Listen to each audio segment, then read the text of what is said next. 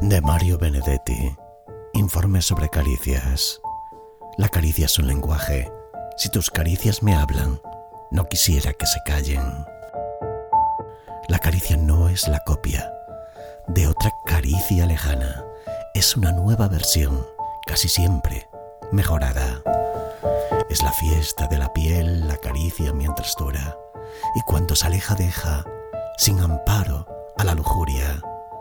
Las caricias de los sueños, que son prodigio y encanto, adolecen de un defecto, no tienen tacto. Como aventura y enigma, la caricia empieza antes de convertirse en caricia. Es claro que lo mejor no es la caricia en sí misma, sino su continuación. Informe sobre caricias de Mario Benedetti.